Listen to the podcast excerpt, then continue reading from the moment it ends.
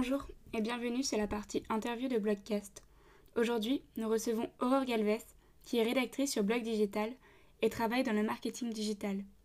Elle va nous parler de son métier et notamment de sa spécialité.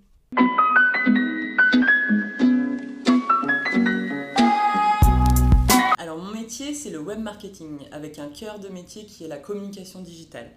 Euh, je m'explique. Donc le web marketing, c'est comment designer un produit et le distribuer sur le web.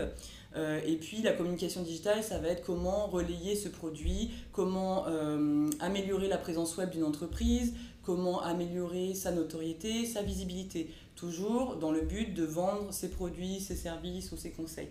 voilà, c'est très important aujourd'hui d'être présent sur le web parce qu'on sait que plus de 80% des personnes vont se renseigner sur Internet avant de faire un achat. Donc voilà, mon métier c'est vraiment ça, c'est de conseiller les entreprises euh, par rapport à leur présence web. Euh, c'était mon métier quand j'étais en agence de communication digitale et puis j'en ai fait mon métier parce que je donne des cours aussi par rapport à ça. Donc je fais des formations en école de commerce, sur des sections d'ailleurs de management, euh, entrepreneuriat, mais aussi sur des sections spécialisées communication digitale. Et donc là, mon but, c'est leur donner un maximum de matière sur comment une entreprise elle innove sur le web. Aujourd'hui, on voit beaucoup euh, d'entreprises qui développent leur marque et qui développent de véritables communautés sur Internet. Et ça, c'est intéressant. Parce que quand on développe une communauté, finalement, on engage des, euh, des, utilisateurs, qui sont des clients aussi, on les engage envers la marque et eux, ensuite, ils peuvent devenir de véritables ambassadeurs. Et donc, on peut créer vraiment une armée de community managers euh, à son compte si on a une bonne marque, euh, que nos clients aiment cette marque, ils ont, ont envie de, partager autour de, de, de, notre univers de marque. Donc voilà, c'est vraiment important aujourd'hui d'investir sur ce terrain-là, puisque, euh, bah, comme je vous le disais, 80% hein, des euh, personnes se renseignent sur Internet avant. on se renseigne sur des avis d'autres internautes, sur les produits qui ont été déjà testés. donc voilà, aujourd'hui, une entreprise, elle ne peut pas se passer de présence web. Et est-ce que dans ton métier, du coup, tu as une spécialité? Et si oui, laquelle? Alors, après la, hum, le web marketing, j'ai développé une spécialité autour de la publicité en ligne. Et c'est à partir de là en fait où je suis rentrée dans des éléments très techniques. Parce qu'aujourd'hui, on n'achète plus de la publicité en part de voix. Avant, on prenait son petit téléphone et on appelait euh, euh, voilà, le site L et on demandait d'être affiché à 50% des parts de voix. Donc ça veut dire que j'aurais été affiché euh, un affichage sur deux, une impression sur deux. Aujourd'hui, ça marche plus comme ça. Hein. Depuis 2010-2012, on utilise ce qu'on appelle des trading desks. Donc, c'est des logiciels en fait qui permettent de faire de l'achat d'espaces publicitaires en ligne et en temps réel. Donc en fait, ça c'est très complexe quand même, c'est assez technique l'implémentation d'un trading desk et c'est pour ça qu'en fait j'ai développé une vraie euh, spécialité autour de la communication digitale et un vrai attrait sur tout ce qui était vraiment tech. Et euh, de cette base-là, et par ailleurs parce que j'ai des amis qui s'intéressent de très près à ces nouvelles technologies, je me suis formée et je me suis spécialisée sur les crypto-monnaies et les technologies blockchain. Donc en gros, tu dirais qu'il n'y a pas vraiment d'école pour se former, mais que tu t'es formé sur le tas, c'est ça? Tout à fait. Effectivement, il n'y a pas de formation, il n'y a pas de cursus blockchain aujourd'hui. Alors on voit quand même des écoles de commerce euh, et d'autres écoles qui commencent à intégrer des, des journées euh, pour leurs élèves pour leur permettre de découvrir un petit peu ce que sont les crypto-monnaies, ce qu'est la blockchain. Et d'ailleurs, j'anime euh, ce genre de journée, par exemple à l'EFAP ou dans d'autres établissements. Et donc, euh, il n'y a pas encore de formation. Et quand il a fallu que ben, je creuse un petit peu le sujet parce que ça m'intéressait vraiment, très bien, j'ai des amis qui m'ont donné de nombreuses informations et qui m'ont aidé à développer quand même un pan culturel autour de ce sujet-là. Mais après, il fallait quand même euh, aussi approfondir. Donc, euh, je me suis rendue sur des meet-up, parce qu'à Lyon, il y a beaucoup de meet-up, beaucoup de conférences, beaucoup d'événements sur ces technologies-là. Ce qui m'a permis déjà d'avoir plus d'informations sur le sujet, mais aussi de rencontrer des personnes de l'écosystème. Et puis je me suis rendu compte qu'on était quand même, euh, bah, par exemple sur un meet-up on était 60, j'étais la seule fille, donc je me suis dit quand même qu'il fallait faire quelque chose pour avoir plus de mixité dans, dans ce monde-là. Donc je me suis intéressée au sujet, j'ai creusé, j'ai rencontré des personnes, j'ai rencontré euh, des experts, j'ai rencontré des entreprises aussi, puisque Lyon est une terre innovante pour euh, les technologies blockchain. La première levée de fonds en crypto-monnaie en France, elle s'est faite à Lyon, et la plus grosse également.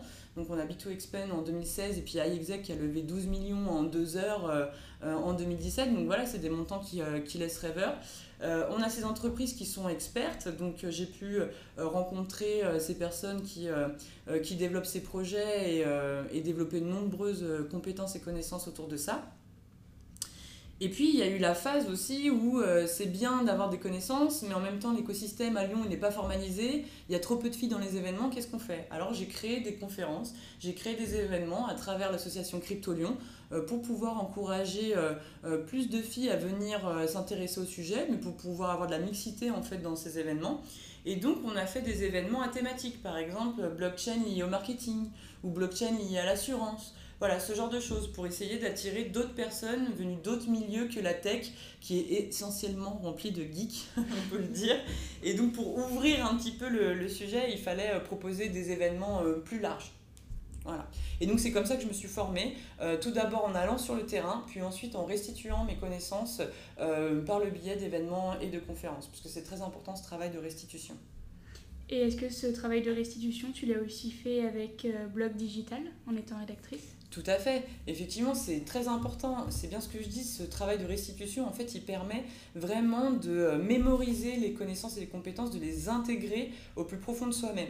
Et parce qu'on arrive à retransmettre, eh bien, ça veut dire qu'on a compris, euh, qu'on a déjà bien compris le sujet. Et donc sur le blog digital, on est dans la même démarche. Alors euh, j'explique un petit peu les crypto-monnaies et euh, blockchain, mais j'utilise aussi cet espace pour parler des nouvelles technologies sur le web, euh, pour parler des bonnes pratiques sur les réseaux sociaux, pour parler aussi un petit peu des tendances. Euh, voilà, des fois on partage des articles sur euh, les chiffres de l'année sur les réseaux sociaux. J'aime bien en faire des articles, essayer d'analyser, décortiquer euh, les comportements qu'ont les utilisateurs sur ces plateformes. donc oui, effectivement, sur le blog digital, il y a tout ce travail de restitution qui se fait pour partager des connaissances et pour permettre à d'autres personnes de monter en compétence sur le sujet. Donc quel impact cela va-t-il avoir sur les usages et notamment le marketing? Alors les technologies blockchain, elles vont avoir un impact déjà sur Internet. On change de paradigme total.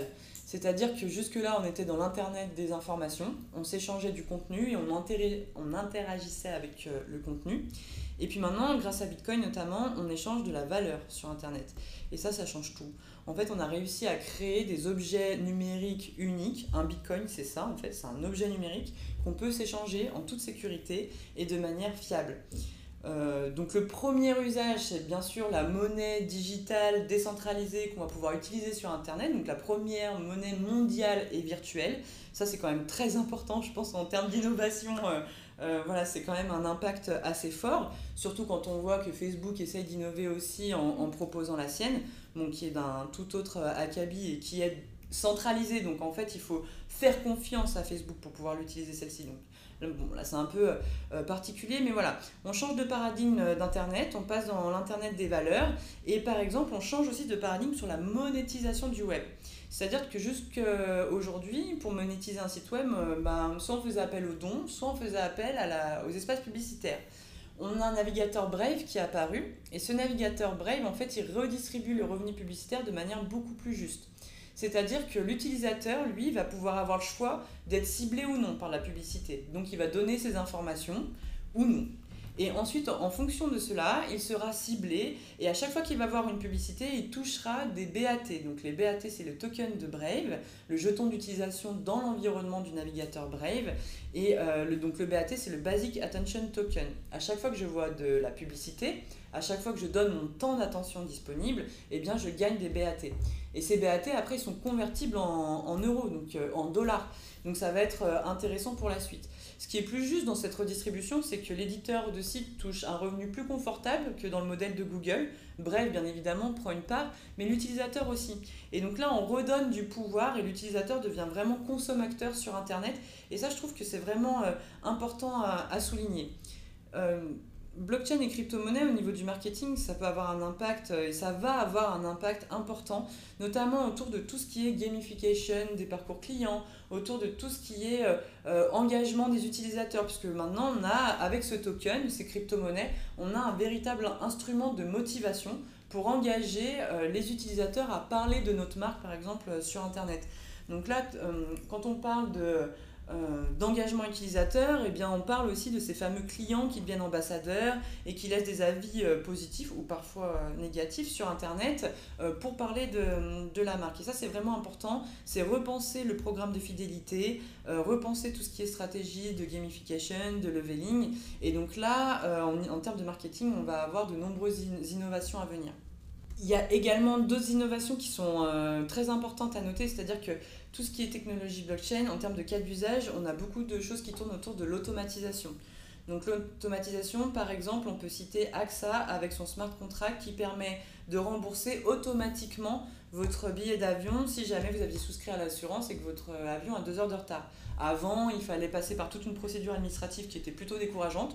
Aujourd'hui, ça se fait automatiquement. Donc AXA gagne vraiment un bénéfice sur son image de marque et va vendre plus de produits, plus d'assurance grâce à ça. On a aussi beaucoup de choses autour de la certification, la certification des documents ou la certification des diplômes.